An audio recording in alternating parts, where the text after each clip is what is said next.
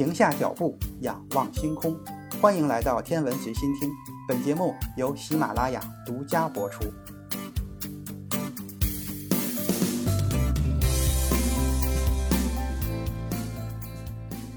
欢迎收听原创严选。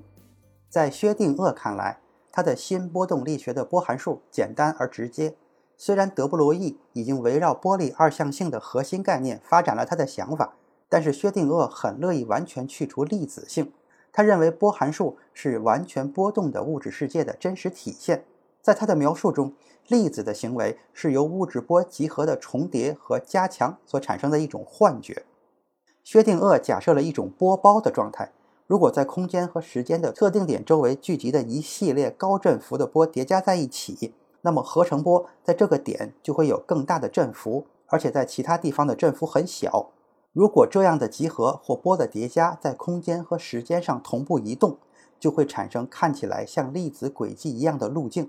其实，除了薛定谔所考虑的特殊情况之外，波包状态通常是不可持续的，除非它们的尺寸远大于构成它们的波的波长。在原子尺度上构建出的波包不应该是这样的。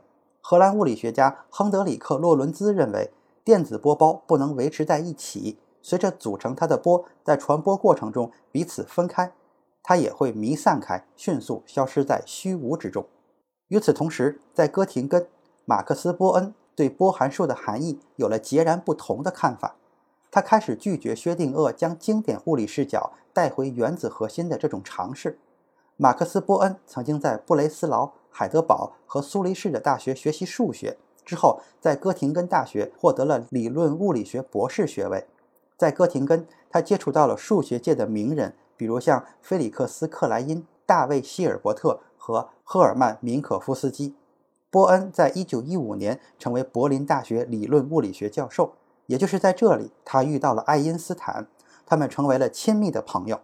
1919年，波恩搬到了法兰克福。之后被任命为哥廷根大学新成立的理论物理研究所的所长，这个研究所成了理论物理学的重要中心，与哥本哈根的波尔研究所一样，吸引了来自世界各地的知名访问学者和优秀学生。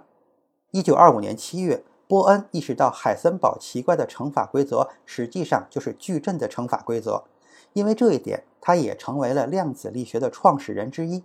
随后，当波恩注意到新的波动力学时，他立即认为薛定谔的方法是有用的，并且在一开始的时候就非常欣赏薛定谔试图将量子力学恢复为经典的时空描述的方法。但他对薛定谔试图消除量子跃迁的做法却感到非常的震惊。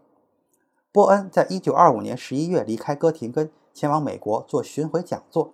在返回德国之后，波恩很快就开始用薛定谔的波动力学来解决有关量子粒子之间相互作用的性质问题。矩阵和波动力学已经被证明至少是部分成功的。它提供了一个框架，在这个框架内可以理解原子中的电子稳定轨道，并且可以预测谱线的位置和强度。这些新的量子理论解决了结构问题，但它们没有解决有关结构之间的跃迁的问题。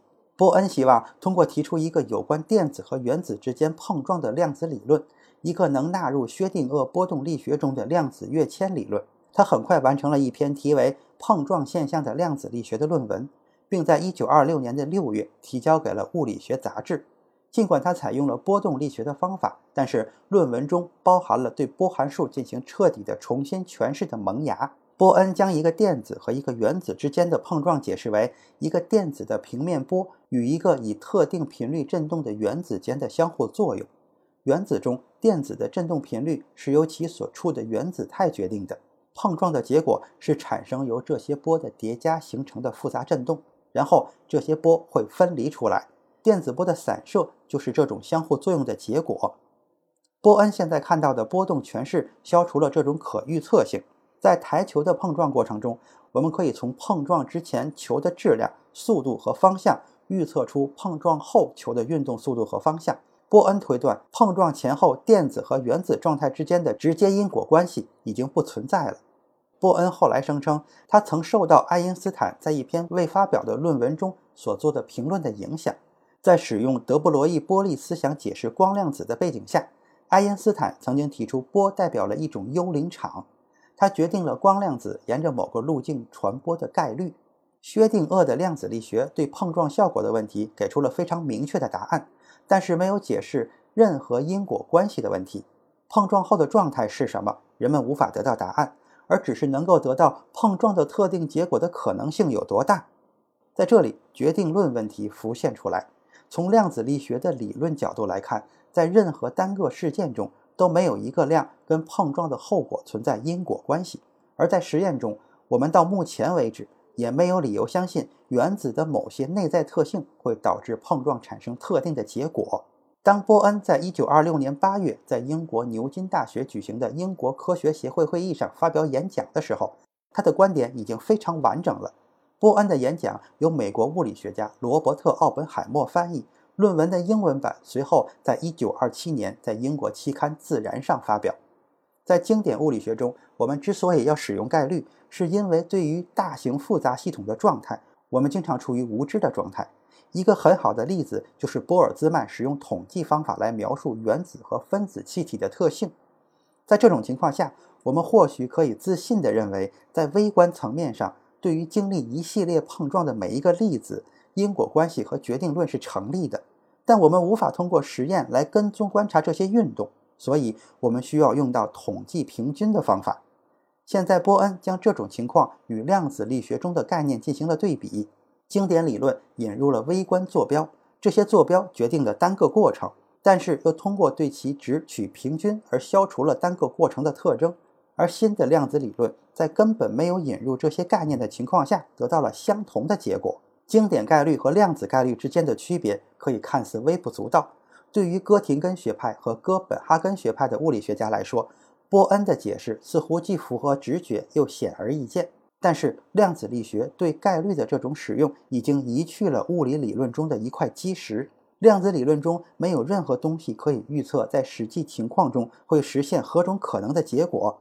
确定了原因和可能结果的范围之后，实际的效果似乎完全取决于概率。波恩在一九二六年十一月三十日。给爱因斯坦的一封信中，承认了爱因斯坦的幽灵场之说对他的启示。在回信中，爱因斯坦这样总结了他的疑虑：量子力学令人印象深刻，但是内心有个声音告诉我，它不是实在之物。这个理论产生了很多成果，但是对于老家伙的秘密，我们几乎没有逼近，哪怕是一点点。我无论如何都确信它不治头子。爱因斯坦的天才和洞察力为新量子理论的构建奠定了基础，但是现在他正迅速转变成这个理论最坚定的批评者之一。爱因斯坦的这种反应让波恩感到非常沮丧。关于实在的本质在量子层面上的激烈争论马上就要开始了。今天的严选就是这些，咱们下次再见。